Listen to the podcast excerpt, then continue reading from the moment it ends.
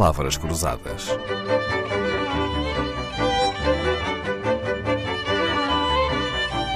Porque quase tudo é uma questão de semântica. Mesmo mal feitas ou mal interpretadas, nenhum partido ou candidato as dispensa. Das sondagens, espera-se que seja um oráculo que adivinhe o futuro, embora a sua reputação ande pelas ruas da amargura. As sondagens têm falhado nas eleições norte-americanas, tal como em Portugal.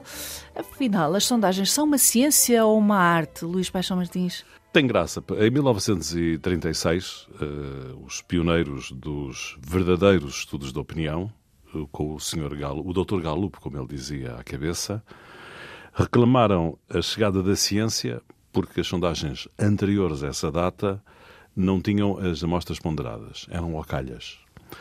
A verdade é que, mesmo com a ciência autoproclamada por Gallup e pelos seus companheiros da altura, as sondagens eleitorais tiveram falhanços atrás de falhanços e dá-se até um caso curioso de que a própria empresa de Dr. Gallup, já falecido, ele, não a empresa, deixou de fazer sondagens pré-eleitorais exatamente por causa da sua reputação. Porque teve uma sondagem que falhou rotundamente na eleição do Presidente dos Estados Unidos, não foi? Exatamente. As sondagens deviam ser a voz do povo junto dos candidatos, mas os candidatos só as encaram dessa forma quando os resultados lhe agradam. O que é que uh, o conselheiro de comunicação pensa quando ouve um político dizer que as sondagens valem o que valem e que sondagens há muitas, a única que interessa é do dia das eleições? Acho bem, gosto de ouvir dizer isso, embora se fosse eu diria de uma maneira mais uh, interessante, menos estereotípica. É? É, menos estereotípica. É, eu costumo dizer, com uma enorme ironia, que sou o único português vivo que acha que as eleições apenas se decidem no dia das eleições e com o voto expresso dos eleitores. Porque nós passamos o tempo todo, eh, durante a campanha eleitoral, a ouvir previsões das eleições, comentários, dados, quem ganha, quem perde. E uma das tarefas de um consultor de comunicação é conseguir passar por meio disso tudo e tentar eh, concentrar-se naquilo que é essencial, que é levar os eleitores a votar no seu candidato. Portanto, nesse ponto de vista, não posso estar mais de acordo com isso. Uhum. Outra acusação muito frequente é de que uh, um governo, por exemplo, só governa por sondagens. O que podia ser um louvor, o governo governando, fazendo a vontade do povo, é, pelo contrário, uma acusação. É interpretado como sendo o governo a, a governar à bolina, para o lado que sopra o vento, não é? Podem os governos ou devem os governos tomar as sondagens como fonte de informação credível? É a altura de eu dizer bem das sondagens. Não é? Há dois tipos de estudos de opinião.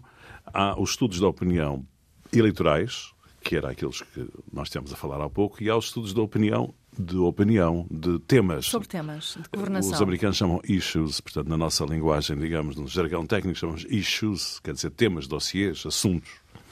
Uh, esses, essas sondagens são muito importantes, porque permitem perceber qual é, quais são as prioridades dos cidadãos, quais são os seus focos, quais são os seus anseios, quais são as reivindicações. E isso ajuda a governar um país, seja ele qual for, eh, porque aí, inclusive, os dados, não são, os dados numéricos não são tão importantes. Podem ser por intervalo, tanto faz.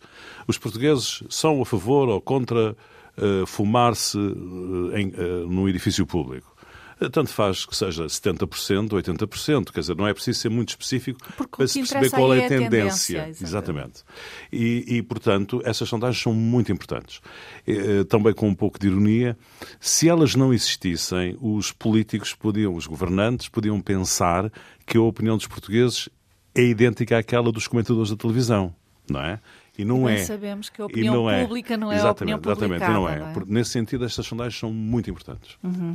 Para lá de tentarem adivinhar, então, o futuro ou serem um instrumento para a governação, o Luís já viveu por dentro várias campanhas eleitorais, já viu as sondagens serem usadas como um poder uh, revigorante e mobilizador das equipas políticas, sim, sim. ou pelo contrário, serem fonte de grande desânimo e frustração? Eh, eu sou mais do, do género de procurar manter as equipas em tensão. Ou é? seja, nessa altura diz aos seus clientes as sondagens valem o que valem. É, nós nunca, geralmente tenho tido a sorte de trabalhar com clientes que dão importância aos estudos de opinião e, portanto, estou rodeado de estudos de opinião autónomos eh, que têm eh, até outro tipo de orçamento, outro tipo de, de trabalho, são mais continuados e que permitem, portanto, termos um tableau de bord, se eu posso dizer assim, temos um, um, um, instrumento de trabalho à nossa frente que nos ajuda muito a planear o nosso trabalho, independentemente. As outras que os média publicam servem mais para comunicar do que para nós sabermos o que se passa. O que é importante é manter as, as equipas em tensão, não é? De, digamos, nem é otimismo a mais, nem é pessimismo a mais, é sofrimento a mais. Luís Paixão Martins, no livro Como Mentem as Sondagens, cita uma frase que poderíamos chamar o paradoxo de W. Joseph Campbell, um historiador e escritor, também professor de comunicação. As sondagens devem ser tratadas com ceticismo como se estivessem erradas mas não devem ser ignoradas por completo, porque nem sempre estão erradas. Nem sempre. Até amanhã.